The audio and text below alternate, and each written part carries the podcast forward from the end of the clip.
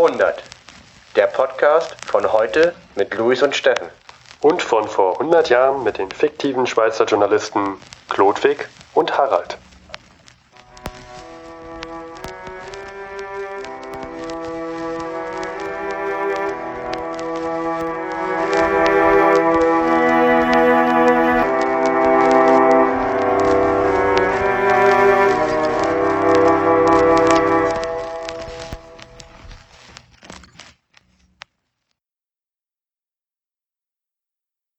Deutsche Kaiser Wilhelm II. verfasste den folgenden Tagesbefehl am 1. Januar 1915. An das deutsche Heer und die deutsche Marine.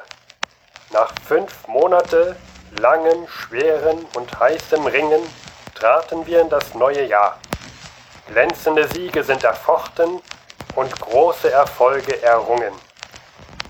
Hinter dem Heer und der Flotte steht das ganze deutsche Volk in beispielloser Eintracht, bereit, sein Bestes herzugeben für den heiligen heimischen Herd, den wir gegen einen frevelhaften Überfall verteidigen. Viel ist im alten Jahr geschehen. Noch aber sind die Feinde nicht niedergerungen, immer neue Scharen wälzen sich gegen unsere und unserer treuen Verbündeten Heere heran. Doch ihre Zahlen schrecken uns nicht, ob auch die Zeit ernst, die vor uns liegende Aufgabe schwer ist. Voll fester Zuversicht dürfen wir in die Zukunft blicken. Nächst Gottes weiser Führung vertraue ich auf die unvergleichliche Tapferkeit der Armee und Marine und weiß mich eins, mit dem ganzen deutschen Volk. Darum unverzagt dem neuen Jahr entgegen zu neuen Taten, zu neuen Siegen für das geliebte Vaterland.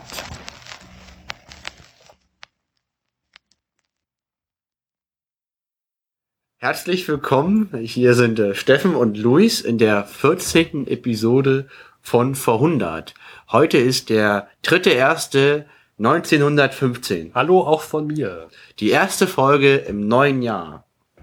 Hurra! Hurra! Das war die Neujahrs, der, der, der Neu Neujahrsbefehl, der Tagesbefehl zum Jahreswechsel von Willi. Unseren Willi, Kaiser Wilhelm II. Ja, das ist ja immer sehr, ähm, sehr populär, dass äh, irgendwelche äh, Oberhäupter Neujahrsansprachen halten, nicht nur im weltlichen Sinne, sondern auch noch im geistlichen Sinne. Der Papst hat doch bestimmt auch da irgendwie eine Neujahrsansprache gehalten, oder Luis? Ja, aber ich finde, wir sollten, bevor wir darauf kommen, erstmal nochmal über diese Rede reden, ne?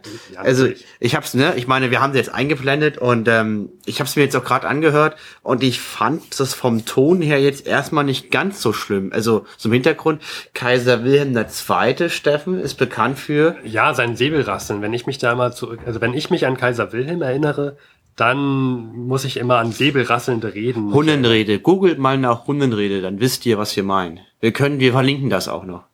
Ja, der Kaiser Wilhelm.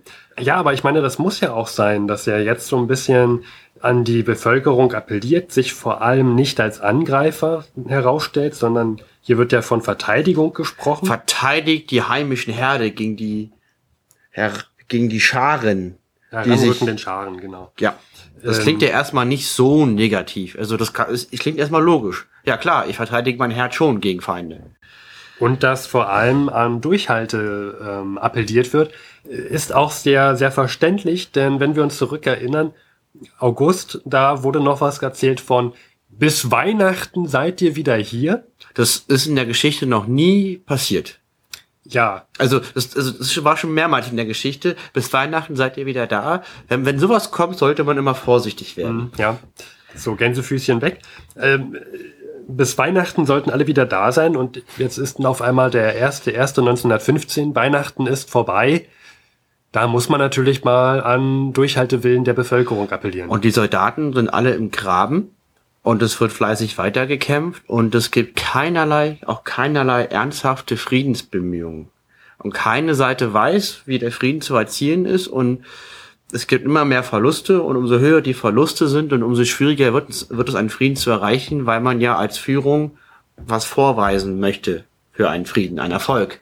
Ja, ja, nicht nur, nicht nur äh, Verluste, es gibt ja auch noch immer mehr Gefangene. Und der Papst hat da, glaube ich, jetzt einen ganz interessanten Vorschlag. Du hast da was rausgefunden, Luis. Genau, wir hatten ja erwähnt, die Deutschen haben mittlerweile über eine halbe Million Kriegsgefangene. Und als Beispiel, die Franzosen, die Engländer, die Russen haben ähnliche Zahlen. Und der Papst hat zum neuen Jahr an alle Staatsoberhaupte eine Art Telegramm, ein Neujahrstelegramm geschickt. Ich würde vermuten, das macht der heutige Papst auch noch. Weiß ich aber nicht. Ich weiß es auch nicht. Aber wäre eine interessante Idee für Kommentare zum Beispiel. Wenn, wenn ihr es wisst, schreibt Kommentare. Von vor 100 Jahren hieß der Papst Benedikt, sehr kreativ, Benedikt der 15. Und der hat vorgeschlagen in sein Neujahrstelegramm, dass die kriegsuntauglichen Kriegsgefangenen, dass diese zwischen den Nationen ausgetauscht werden. Er begründet den Schritt sehr interessant, wie ich finde, weil für einen Papst klingt es nach Weisheit und Pragmatismus, den ich ein Oberhaupt einer Kirche nicht zugetraut hätte. Und zwar, ich persönlich, er sagt, er kann den Krieg nicht verhindern oder auch nichts aufhalten. Was er kann, also ein, seine Macht, er kann nur erreichen, dass halt also seine Macht, er kann nur den kriegsuntauglichen Kriegsgefangenen halt helfen, weil diese sind nicht mehr wehrtauglich und können im Krieg nicht mehr weiter ver ver verwendet werden, um mal jetzt eine harte Formulierung zu treffen. Und wenn die ausgetauscht werden, können die nicht mehr gegen eingesetzt werden. Ja, das klingt sehr logisch. Also weißt du, ob das auch fruchtet, dieser Vorschlag? Ja, kleiner Spoiler. Ähm, organisiert vom Roten Kreuz fand der erste Gefangenenaustausch am 2. März statt zwischen Deutschland und Frankreich. Also doch recht früh. Also eine kleine Geste der Menschlichkeit im Ersten Weltkrieg, dass zumindest die Kriegsuntauglichen, das sind die, die kein Bein oder keinen Arm mehr haben, weil sie nicht mehr gegen einen eingesetzt werden können, werden sie jetzt in begrenzten Maßen zwischen den Nationen ausgetauscht und getriggert hat das der Papst. Und das finde ich eine sehr gelungene Aktion und erwähnenswert. Wo wir gerade von Verwundeten reden, ähm, hast du da irgendwie, ich glaube, du hattest da eine Statistik herausgefunden und eine Wahrscheinlichkeit, ähm, das hatte auch was mit Verwundungen und ähm, ja, Verletzungen zu tun. Ja, in dem Zusammenhang haben wir uns einfach mal angeguckt, ja, wie wahrscheinlich ist es eigentlich, verwundet zu werden. Also ich finde es mal spannend zu wissen. Und äh, die Zahlen, die mir vorliegen, sagen aus, dass über die Hälfte aller Soldaten im Verlauf des Krieges verwundet wurden.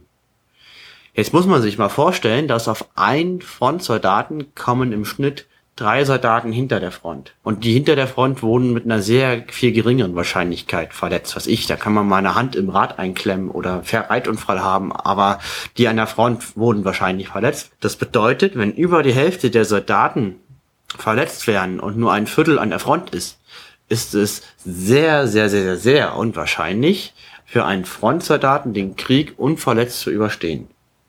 Ähm, Okay, jetzt gibt's ja unterschiedliche Arten von Verletzungen. Was war denn so am schlimmsten, was man haben konnte? Ähm, also, also mit welcher, angenommen, ich habe jetzt eine Bauch, äh, Bauchschuss, wie gut sind da meine Chancen, das zu überleben? Also das Überleben beträgt ein Prozent. Wenn ich einen Bauchschuss habe, Wahnsinn. Ja, ein Prozent haben das überlebt. So gering? So gering. Sagen meine Zahlen. Und das lag an den Schüssen oder ich habe auch mal was von von ähm, Infektionen gehört oder? Gute Frage. Also mit den Bauchschüssen, da bin ich jetzt wirklich mhm. überfragt. Müssten wir einen Medizinhistoriker fragen. So Leute gibt's. Wir haben jetzt gerade keinen bei der Hand. Wenn jemand einen Medizinhistoriker zu Hause hat, bitte hier schreien. Ähm, drei Viertel aller Verletzungen entstanden durch die Splitterwirkung von Artilleriegranaten. Drei Viertel aller Verletzungen entstanden durch die Splitterwirkung der Artilleriegranaten. Okay. Das sind doch recht viele. Und äh, diese Verletzung war besonders gefährlich, weil diese Splitter erzeugten mit einer sehr hohen Wahrscheinlichkeit Wundbrand. Und in der US Army sind 44 Prozent aller verletzten Amerikaner, die Wundbrand hatten, gestorben. Ja, ich glaube, ähm, das waren jetzt sehr viele Wahrscheinlichkeiten. Was halt nur mitzunehmen ist, Bauchschuss ist extrem schlecht. Granaten haben viel, viel mehr Verwundete praktisch erzeugt als Schussverletzungen. Genau, diese beiden Dinge würde ich daraus mitnehmen. Ja, also hm, ich bin mal gespannt, vielleicht, äh, ob wir nächste Folge auch wieder Wahrscheinlichkeiten haben oder nicht. Äh, was wir letzte Folge auf jeden Fall hatten, waren äh, Kriegsziele, die wir einführen wollten von Unterschied, also wir wollten immer unterschiedliche Kriegsziele der einzelnen kriegsbeteiligten Länder vorstellen. Und da hatten wir letztes Mal das Deutsche Reich. Und du hast diesmal wieder ein, ein Land rausgesucht und äh, wir reden jetzt mal über die Kriegsziele von Österreich-Ungarn. Teil 2 der Serie Kriegsziele der beteiligten Mächte im Ersten Weltkrieg. Diesmal Österreich-Ungarn, weil es die zweitwichtigste Macht der Mittelmächte und ich dachte mir, wir grasen erstmal einen Machtblock ab, bevor wir zum anderen Machtblock übergehen.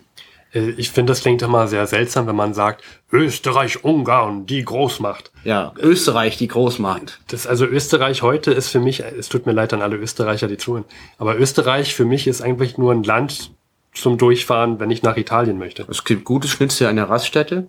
Ja. Ja. Man kann Skifahren. Almdudler Udo Jürgens, der kürzlich verstorben ist, kommt aus Österreich. Ja. Gut, so viel zu Österreich Sissi, heute. Kaiserschmarrn, ja. Ähm, Österreich damals, Österreich-Ungarn. Erzähl doch mal, vielleicht, wie, was, was kann ich mir unter Österreich-Ungarn heute vor 100 Jahren vorstellen? Also Österreich-Ungarn war riesig. Es hatte 51 Millionen Einwohner, was sehr, sehr viel ist. Und wenn man sich vorstellt, Deutschland war damals viel weiter im Osten als heute und Russland viel weiter im Westen. Es gab ja kein Polen, kein Weißrussland, kein Baltikum. Es gab von vor 100 Jahren überhaupt kein Osteuropa, kein Ostblock, wie man den kennt. Es gab nur Russland, Deutschland und Österreich. Und Deutschland und Russland hatten ja eine riesige Grenze, direkte Grenze miteinander, die mitten durch, durch das heutige Polen verlief. Ja, und alles andere war Österreich. Alles andere ist sehr viel. Ja, alles andere ist Tschechien, Slowakei, Ungarn, Ostrumänien, Bosnien, Herzegowina, Kroatien, Slowenien, Südtirol, Teile von Italien, ja, und äh, Teile der Ukraine. Das äh, klingt wirklich tatsächlich nach Großmacht. Das ist sehr viel. Also ist ein sehr großes Gebiet. Ähm, aber trotzdem, Österreich-Ungarn ist jetzt die Mehrheit, sind jetzt die Mehrheit Österreicher und Ungarn? Lustigerweise Ungarn, nicht. Also die beiden größten der ganzen Minderheiten, also da leben nur Minderheiten. Es gibt niemand, der den Ton angibt. Die beiden größten sind die Deutschen und die Ungarn, wobei die Deutschen am meisten zu sagen haben und die ganze Verwaltung im Wesentlichen auf Deutsch funktioniert. Weil die Habsburger, die das Land führen, sind der Deutsche. Von den 51 Millionen Einwohnern sind 12 Millionen Deutsch und 11 Millionen Ungarn. Das heißt, weniger als die Hälfte der Gesamtbevölkerung sind entweder Deutsche oder Ungarn. Und das Land heißt Österreich-Ungarn.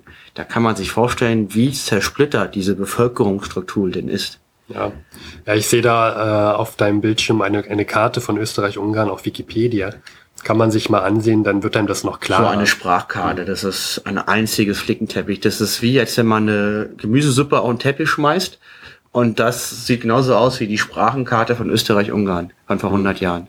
Ja, ein schöner Vergleich.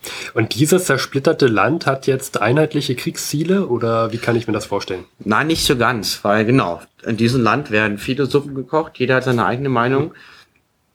Ähm, warum führt Österreich-Ungarn Krieg? Also offiziell geht's halt darum, hier, Thronfolger Franz Ferdinand ist tot, Serben haben ihn erschossen, Serbien doof, wir greifen Serbien an. Das ist so die offizielle Version. Ja, wobei wir in der letzten Folge gehört hatten, dass äh, österreich-ungarische Truppen das erste Mal die serbische äh, Hauptstadt erreicht hatten, allerdings wieder zurückgedrängt wurden.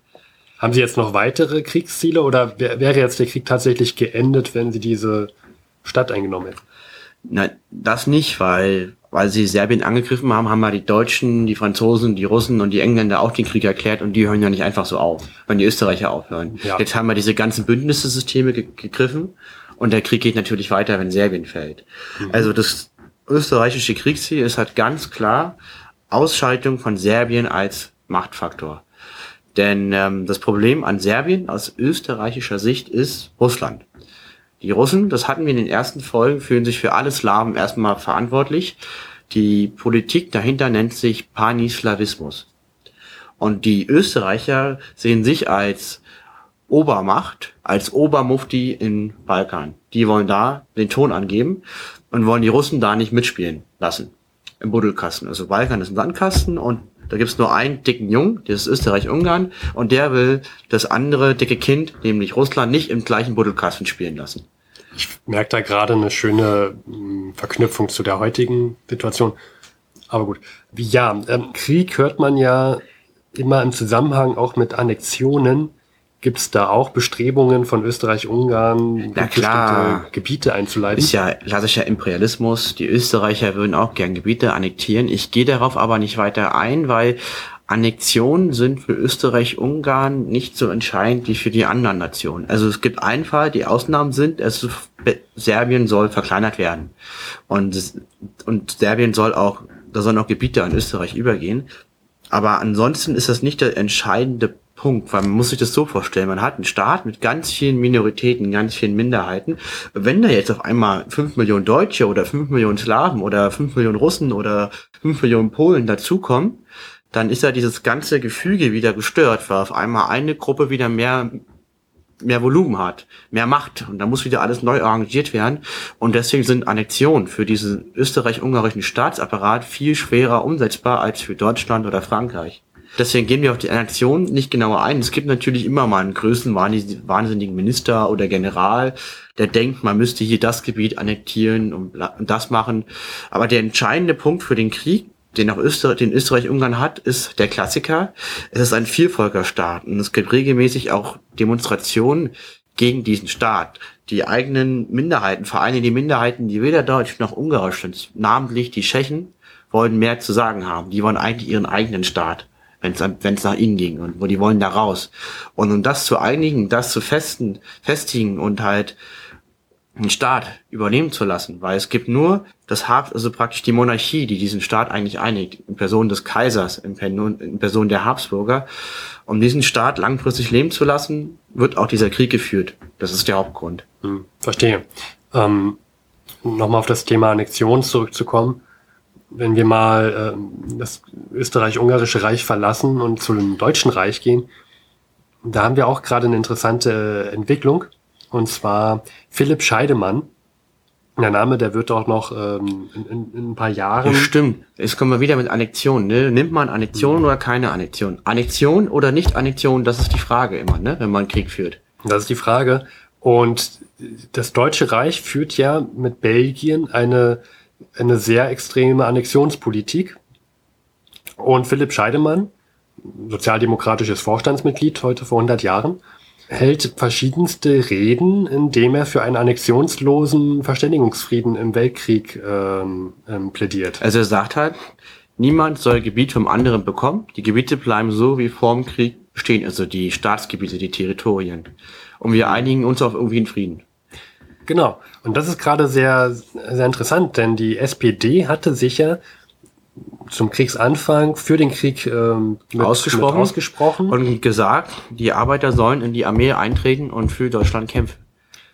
Und weil Deutschland wird angegriffen und muss sich verteidigen. Übrigens interessante Entwicklung. Jetzt erst werden äh, dürfen Sozialdemokraten im öffentlichen Dienst auch ähm, ähm, Stellungen übernehmen. Anscheinend hat sich was, was so eine Entscheidung Vorher war ein Sozialdemokrat Staatsfeind. Ja. Aber jetzt nicht mehr. Und jetzt kommt so ein Philipp Scheidemann daher und sagt und spricht sich auf einmal gegen Annexion aus. Das ist natürlich nicht gern gesehen.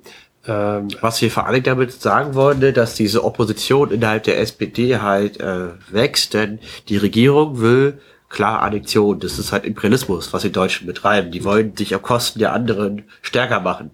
Und in der SPD wächst langsam so eine Opposition heran, die halt für, dagegen ist, für einen annexionslosen Verständigungsfrieden. Ja, ist dann die sogenannte Burgfriedenpolitik. Äh, Kommen wir vielleicht mal auf den Grund zu sprechen, warum er jetzt auf einmal also der Philipp Scheidemann, sich gegen Annexionspolitik aussprechen möchte. Denn das Deutsche Reich führt massiv Annexionspolitik, siehe Belgien.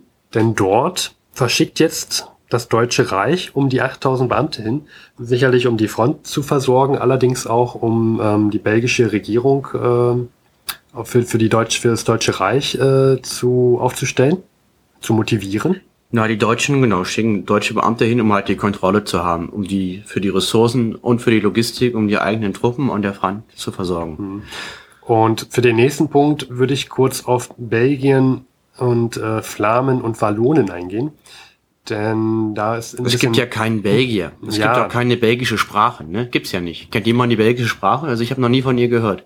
Es gibt nur Flamen und Wallonen. Die teilen sich Belgien auf. Also grob zur Hälfte. Ja, also grob. Es, ja. ja, ungefähr. Also die die Grenze, man kann sie von von Westen nach Süden durchziehen, ungefähr dann ähm, bei Brüssel. Von Westen nach Osten durchziehen. Genau. Und genau auf der Grenze liegt Brüssel. So. Bei der Hälfte. Und jetzt gibt es zwei Teile. Wie gesagt, die Flamen, die eher so niederländisch äh, orientiert sind. Ist der südlichere Teil des Landes und im nördlichen Teil, Steffen? Ähm, die, die Wallonen. Genau, und im Süden die Wallonen. Nee, jetzt im äh, Süden die Wallonen, im Norden die Flamen. Jetzt haben so, wir es aber. Jetzt haben wir es. Jetzt haben wir alle verwirrt. Wir sagen es deswegen nochmal also, langsam. Also im Norden die Flamen, die eher niederländisch sind. Im Süden die Wallonen, die eher französisch sprechen. Und die haben heute vor 100 Jahren, also die Wallonen haben heute vor 100 Jahren eher die, ich sage mal, Elite von Belgien begründet, waren französischsprachige, viele Offiziere waren Wallonen. Und heutzutage, ganz interessante, äh, interessanter Punkt, sieht das genau anders aus. Nicht in Bezug auf Offiziere, aber wer so die Elite ist. Genau, also heutzutage ähm, also sind die Flamen reicher als die Wallonen. Und, und zwar eklatant reicher. Wir haben uns mal die Statistiken angeguckt. Die Flamen haben nur die halbe Arbeitslosenquote von den Wallonen.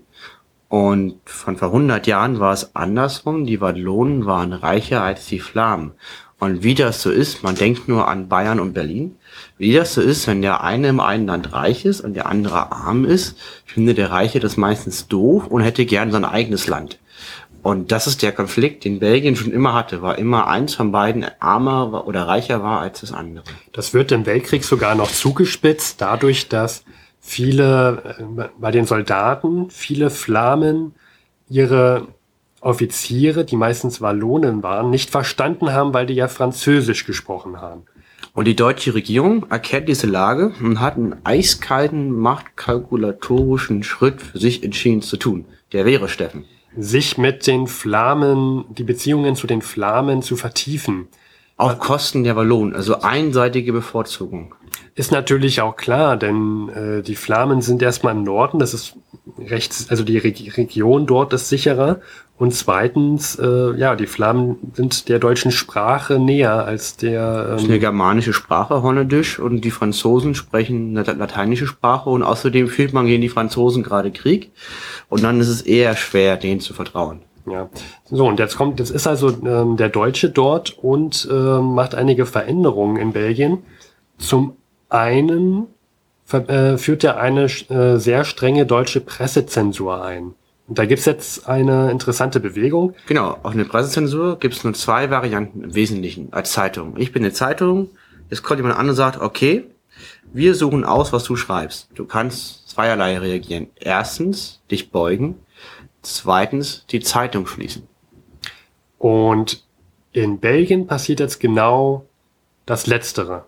Denn die belgischen Zeitungen, ja, die sagen jetzt, nee, mit der deutschen Pressezensur, damit haben wir nichts am Hut, da hören wir lieber komplett auf. Und da muss man sagen, Hut ab. Respekt, Hut ab. Respekt an die belgischen Zeitungen, wie an den belgischen König. ja, okay, also rekapitul äh, rekapitulieren wir nochmal. Was hatten wir jetzt alles für Themen? Ähm, wir hatten jetzt Tagesbefehl, Bel zu, Tagesbefehl zum Neujahr vom Kaiser Wilhelm. Dann also hatten wir Willi hat einen Tagesbefehl gegeben. Dann hatten wir den Papst. Und Austausch von kriegsuntauglichen oder wehruntauglichen Kriegsgefangenen. Dann haben wir eine Wahrscheinlichkeit gegeben, mit der man gut durch den Krieg kommt. Zum Beispiel, man, man sagt, nein, nicht gut durch den Krieg. Als Frontsoldat mhm. wird man sehr wahrscheinlich verletzt oder wird man mit einer sehr hohen Wahrscheinlichkeit verletzt und die Verletzung ist sehr wahrscheinlich aufgrund einer Granate entstanden. Dann haben wir uns über die Kriegsziele von Österreich-Ungarn unterhalten. Die vor allen Dingen Stabilisierung und Machterhalt sind. Kam zu, der, zu, den Sozialdemokraten und der Annexionspolitik vom Deutschen Reich. Die Sozialdemokraten stehen nicht mehr so hinter der Regierung wie noch zu Kriegsbeginn. Und kam jetzt zu, nach äh, Belgien worüber wir uns, äh, wo wir uns über die Wallonen und die Flamen Wo, unterhalten war, war haben. die deutsche Regierung den Nationalitätenkonflikt in Belgien für ihre eigenen Zwecke nutzt, in denen die Flamen einseitig bevorzugt behandelt werden. Und ich finde, Luis, wir haben jetzt ganz schön viel gesprochen aus unserer heutigen Sicht. Wir könnten vielleicht mal die restliche Arbeit äh, Klodwig und Harald machen lassen. Die dürfen ja auch nicht faul werden, die beiden. Ich habe den Fluxkondensator schon eingestellt. Das ist der dritte Erste, oder? Der dritte, erste 1915. Ob die es auch so kalt haben wie wir? Wir werden sehen.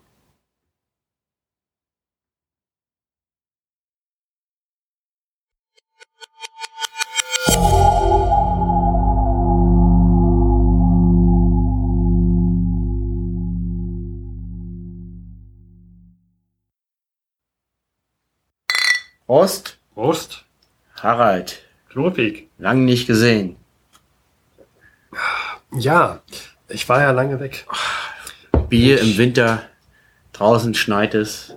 Das Neujahr, Silvester ist gerade vorüber. Ja, man könnte auch mit äh, einem schönen Whisky anstoßen, aber leider ähm, die Das heißt ist leider. zu teuer. Außerdem Bier. Bier ist was Feines. Du warst in Berlin. Ja, Ich war ja. voll neidisch. Also, ich war in Zeit Kriegsausbruchs nicht in Deutschland und ich hätte gern diese Stimmung, die ich doch als sehr interessant beschreiben würde, eingefangen. Beschreib mir doch mal, wie war es denn in Deutschland zu Kriegszeiten, Harald? Ähm, ja, im Grunde ist es nicht anders als sonst. Ernster, alles ist schwieriger, schwerer. Es ist seltsam, denn im Grunde hört man nicht sehr viele Leute weinen, aber auch niemanden lachen. Also die Leute machen einfach weiter. Ja, es ist sehr, sehr seltsam. Ich weiß, ich kann, weiß nicht, wie ich es mit einem Adjektiv beschreiben soll. Also du merkst, dass das anders ist, aber nicht genau, kannst es nicht genau spezifizieren. Interessant. Also ich hätte irgendwie schon gesagt, dass du sagst, Leute haben alle Trauerränder unterm Augen, buckeln rum, oder du hörst weinen, oder Nee, also siehst das- viele Kriegsversehrte. Das, das, das nicht, das nicht, nein. Also das öffentliche Leben funktioniert eigentlich so weiter wie vorher. Sind dir die Berliner Schaffnerinnen aufgefallen, die jetzt die Männer ersetzt haben, weil die im Felde stehen? Stimmt, ja, die sind mir aufgefallen. Es halten sich ja auch alle Männer äh, brav zurück. Das hätte ich ja nicht gedacht zum Anfang. Sag mal, es war doch auch Weihnachten. Du warst ja auf Weihnachten in Berlin. Ich ne? war Weihnachten in Berlin, ja. Wird im Krieg überhaupt, werden überhaupt Geschenke verteilt? Gibt es Geschenke? Wie, wie ist Weihnachten eigentlich im Krieg? Äh, Ja, ja, es, es wird, es wird tatsächlich was geschenkt. Ähm, militärische Geschenke werden äh, stehen unter dem Weihnachtsbaum in Deutschland. In Deutschland gibt es ja viele Weihnachtsbäume. Und da gibt es sehr viele Nachbildungen von Kriegsschiffen, Festungen, Kanonen, Soldaten, all sowas. Die ganzen Berliner Schaufenster sind voll davon. Ja, was gibt's noch? Es gibt noch ähm, Weihnachtsmänner, Feld, die haben, die haben so feldgraue ähm, ähm, Kleidung an. Also ein Weihnachtsmann in Soldatenuniform. Ja, ja, das ist der, ist, deswegen sage ich ja, das ist alles sehr, sehr schwer. Das, stell dir vor, du läufst in, in äh, Straßen entlang und. Wie war die haben- Stimmung? Also normalerweise sind die Leute ja glücklich, wenn sie Geschenke kaufen. Wie war da die Stimmung? Äh, Im Gegensatz zum August äh, war sie sehr resignativ, die Stimmung, ja. Ich meine, es wurde ja auch gesagt, äh, Weihnachten, da ist der Soldat wieder zu Hause und jetzt ist der Vater doch nicht zu Hause. Sondern es wurden noch mehr eingezogen. Ja, du kannst dir vorstellen, dass das natürlich stark an der Stimmung äh, trübt. Ja, so, so sind ungefähr die Geschenke. Ich habe auch noch was mitbekommen zum Thema Geschenke und Krieg. Die, die Italiener haben von den Österreichern Südtirol geschenkt bekommen. Ich, also das ist jetzt unter uns. Nur, wie darfst du keinen weitererzählen. Ich habe ja Kontakte zur Butcher. Ja, Und äh, Italien ist noch neutral. Und die wären jetzt natürlich von beiden Seiten umworben, was ja logisch ist, an ihrer Seite in den Krieg beizutreten.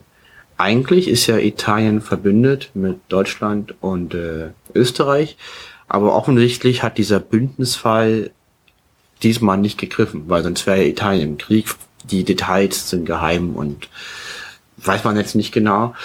Und jetzt äh, haben die Österreicher Italien praktisch kleine Gebietszugeständnisse angeboten dafür, dass sie sich aus dem Krieg raushalten. Es leben ja 800.000 Italiener in Österreich-Ungarn.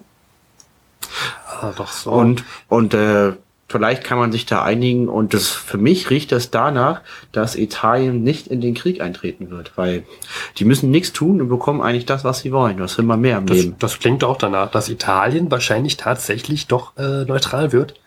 Bleibt. Bleibt, äh, ja, meine ich, bleibt. Und äh, ich, ich, hoffen, hoffen wir es doch mal. Eine Nation weniger im Krieg. Eine Nation, die nicht im Krieg ist. Italien. Auf Pizza. Auf Pizza. Ach, gutes Bier. Was ich dir noch erzählen wollte, Ja? ich gebe dir mal, hier, ich habe einen Brief bekommen.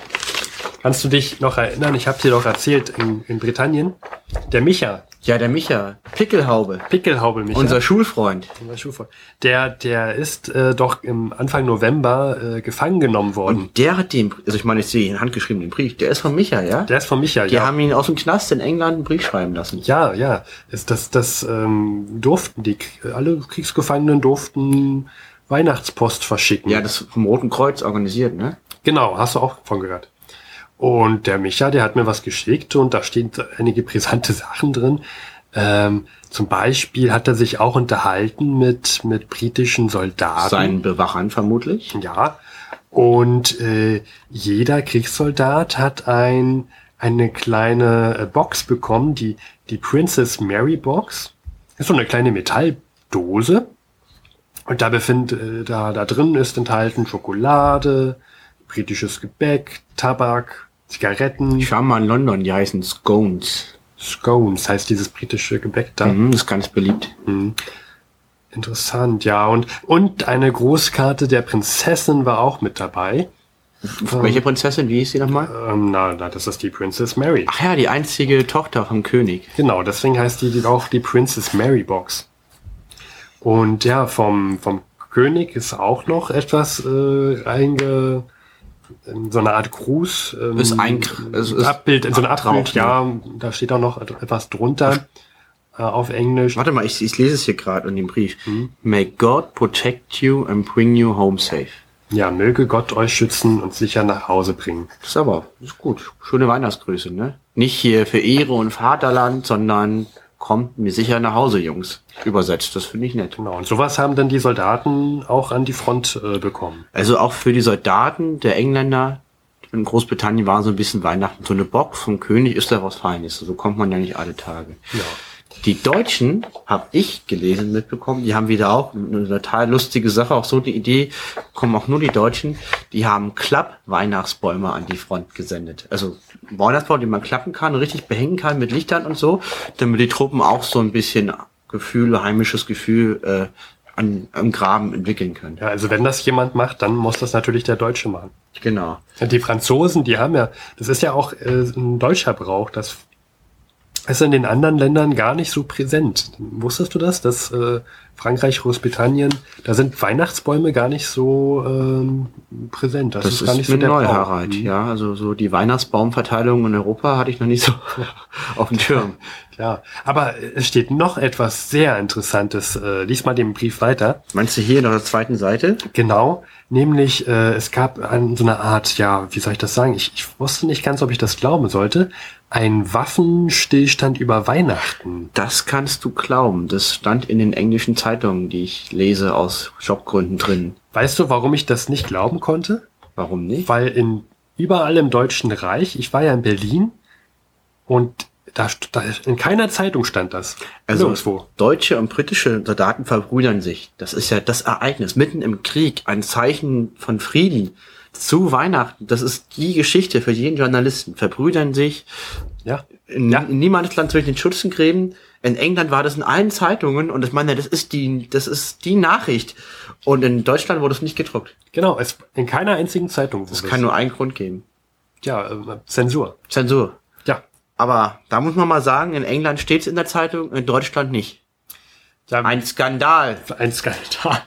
Ja, ich, ich frage mich auch, ähm, warum wird sowas zensiert, damit man sich nicht mit dem Feind verbrüdern soll an der Heimatfront. Ich weiß es noch nicht so ganz. Ich bin mir da Weil noch der nicht Feind so ist ja klar. böse und Aggressor. Und Ja. der soll ja, also meine Theorie, der soll ja entmenschlicht werden, um halt den in Ruhe hassen zu können, um weiter den Krieg zu führen. Weil wenn der Feind auch nur so ein armes Schwein ist wie einer selber, der da im Schützenkram vor sich hinfriert, stellt man ja vielleicht den Sinn des Krieges in Frage.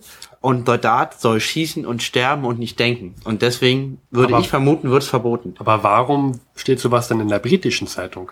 weil offensichtlich, obwohl das offensichtlich sind die liberaler und freiheitlicher und die lassen mehr zu in, in der Presse als in Deutschland. Interessantes, interessant zu wissen. Also ich hätte damit nicht gedacht. Also ich hätte gedacht, entweder beide erlauben es oder beide verbieten es, aber dass es im einen Land erlaubt und ist interessant, spricht, nicht- sieht nicht gut aus für die Deutschen.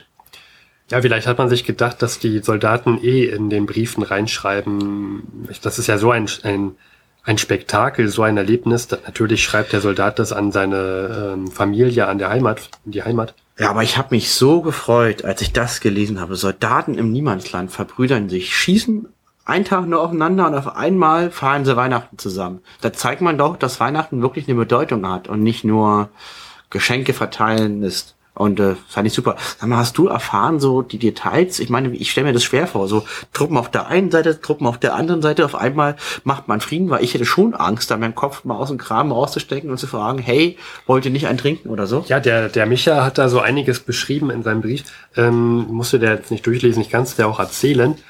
Zum einen haben die Deutschen wohl irgendwie ähm, äh, na, den, den, dem Feind übermitteln können, dass sie gerne abends singen möchten und haben so auch so äh, kleine, kleine Tannenbäume aufgestellt. Wahrscheinlich klappbare Weihnachtsbäume. Klappbar wahrscheinlich. Ja. Interessant, auch sehr lustig. Die, die hatten ja auch so kleine Kerzen sogar auf den Weihnachtsbäumen. Also die Deutschen haben gesagt, Jungs, wir wollen singen, bitte nicht schießen. Genau. Und äh, Zu den Engländern. das ist aber nicht überall so passiert. Also nicht nicht überall. Also es gab nur so kleine Einzelfrieden verteilt auf der Front und nicht an Gesamt. genau. Und das ist auch überall so unterschiedlich auch abgelaufen. Mhm, Das ist auch nochmal sehr interessant. Und an einigen Stellen wurde auch ähm, abends dann auf die Weihnachtsbäume geschossen, weil sie dachten, die Deutschen probieren da irgendwelche Tricks. Auf Weihnachtsbäume schießen. Ja, aber sie haben dann gemerkt, dass äh, das wohl doch kein Trick ist und die Deutschen haben dann angefangen zu singen und haben dann irgendwie die, die Briten aufgefordert, jetzt zu singen. Ähm, ein Soldat hat wohl auch erzählt, dass, ähm, nun ja, der, äh, ein Engländer soll wohl rübergeschrien haben, dass er sich lieber ähm, äh, erschießen würde, bevor er ähm, Deutsch singen würde. Und ähm, ich muss das nochmal kurz nachlesen. Ich, ich, ich, ich bin mir da gerade nicht mehr so sicher, wo, wo das hier in diesem ganzen Brief drin stand. Äh, ähm, Also ich, ich habe die Stelle gerade gefunden, ja. Und dann riefen die Deutschen lachend zurück, dass sie ihn umbringen würden, falls er anfangen würde, auf Deutsch zu singen. Also ironisch gesehen. Natürlich ein Engländer, der auf Deutsch was singt, klingt ja auch furchtbar. Und die Engländer haben wiederum angefangen, auf Englisch zu singen. Und dann haben die Deutschen angefangen, ihre Tannenbäume auf die Grabenränder zu stellen. So steht es hier im Brief von Michi, unsere, unsere Pickelhaube. Mhm, ja. Und ich denke mir, das ist dann so ein Prozess, wo dann Stück für Stück sich das so hochgeschaukelt hat. Und dann gibt es immer einen Verrückten, der der mal rübergeht und dann mal eine Kippe anbietet oder so. Und dann auf einmal sind alle Niemandsland und keiner kann sich mehr vorstellen, aufeinander zu schießen. Schöne Geschichte. ja, es wurde, es wurde tatsächlich Alkohol, Tabak, Schokolade wurde, wurde rübergereicht. Sehr, es wurde alles Schön. Es wurden auch auf äh, br- britischer Seite viele wollten Pickelhauben haben von den Deutschen. Ist ja auch das Markenzeichen. Eine Ja. Pickelhaube, wir nennen ja selber so unseren alten Schulfreund. Und weißt du, was die Deutschen bekommen haben? Was denn? Pudding. Pfui. Ja, also die haben sogar auch Bier rübergegeben und die haben dann von den Briten ihren, die haben da so einen Christmas Pudding, Weihnachtspudding, und den haben sie dann äh, bekommen. Und ja, ich schon mal gehört, das ist so in Stoff gekochter Pudding. Also kulinarisch gesehen spinnen die Engländer. Absolut furchtbar. Da halte ich es lieber mit Bier, oder? Lass noch mal anstoßen. Lass noch mal anstoßen. Ja. Vor allen Dingen auch den Friede. Das ist so ein schönes Ereignis. Zu Weihnachten, stell mir das gerade vor, seit Monaten friert man da im Schützengraben vor sich hin, hungert. Und auf einmal kommt der Feind irgendwie raus, es ist Weihnachten, Weihnachtsbäume und man ist nett zueinander, tauscht Kippen aus. Ein, ein Soldat hat sogar erzählt, Eine ist Pudding, der andere trinkt Bier. ich hätte, ich hätte mich glücklicher gefunden mit dem Bier. Ein, auch. ein Soldat hat, ein Brite hat sogar erzählt, dass ähm, das waren wohl auch Sachsen, äh, die in Deutschland waren. Also an einem Abschnitt der Front waren Sachsen, ja? Und äh, die haben dann gegen diese Sachsen äh, Fußball gespielt. Und Zwischen, zwischen den Schützengräben. ja, in, im sogenannten No Man's Land, so wird das ja bezeichnet. Und auf Englisch, ne? Oder Ja. Niemandsland. Ja, das war ja. ein sehr schönes, schön, sehr schöner Begriff. Was heißt schön, aber ein sehr treffender, Treffender Begriff. Schön ist das falsche ja, Wort dafür. Ja, also der, ich, ich bin mir nicht ganz sicher, weil Micha ist ja auch Deutscher, ob das hier so stimmt, aber angeblich haben wohl die Sachsen 3 zu 2 gewonnen. Also der Micha, der scheint sich da wirklich gut gehen zu lassen. Also wenn der an so eine Information als Kriegsgefangener rankommt, dann hat er ja gute Kontakte zu England. Aber gut, er ist auch schon seit Jahren auf Geschäftsreisen und ich denke mir, offensichtlich wird sich immerhin um ihn gekümmert. Auch wenn er natürlich äh, es ihm sehr leid tut, so lange von seinen Familien und Freunden entfernt zu sein. Weiß, ja, Aber also andererseits, er kann, so ja, ist er kein Soldat. er kann ja auch sehr, sehr gut Englisch, hat er dort lange gelebt. Ja. Ähm, ja, also das ist, ich habe mich immer gefragt, und das hat er mich auch beschrieben, angenommen, du hast jetzt eine gewisse Zeit lang nicht mehr, nicht mehr dann gegeneinander gekämpft.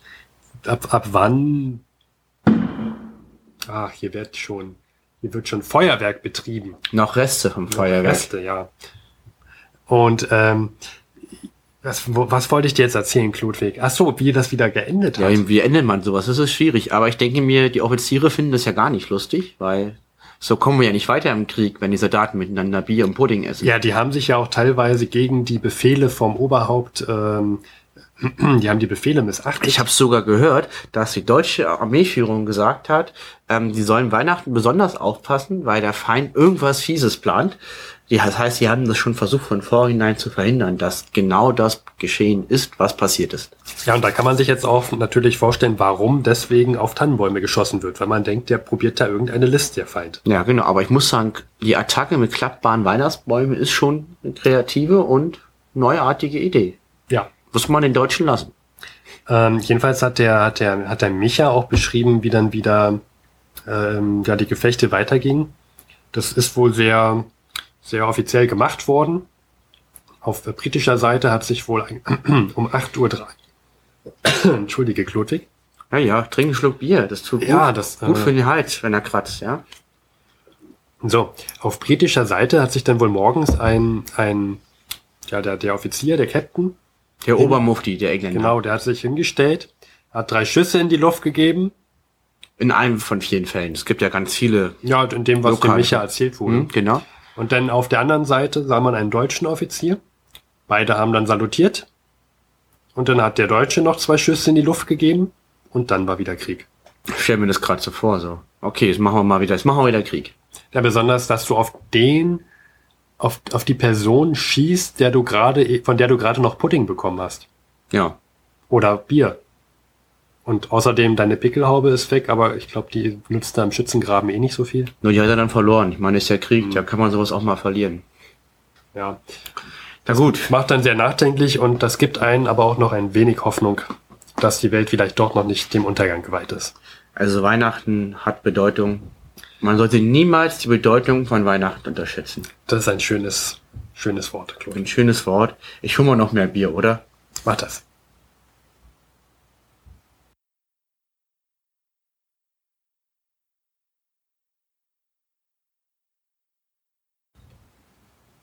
Und damit willkommen zurück. Hier sind noch einmal Luis und Steffen Ja. mit ein paar organisatorischen Sachen. Zum einen, wir haben am 28. Juni angefangen mit Episode 1, Wir hatten in der Episode 0 folgenden Plan. dass wir pro Jahr nicht mehr als 20 Episoden rausbringen und eine Winter- und eine Sommerpause haben. Nun ja, wir sind jetzt bei Folge 14. Wir haben zur Hälfte des Jahres angefangen. Das heißt, wir machen jetzt erstmal Winterpause. Ist wie bei der Bundesliga. Genau. Und ihr könnt euch freuen, die nächste Episode wird dann am 14. Februar 2015 erscheinen. Und spielt am 14. Februar 1915. Wer hätte das gedacht? Und damit, ja, sagen Luis und Steffen erstmal auf Wiedersehen.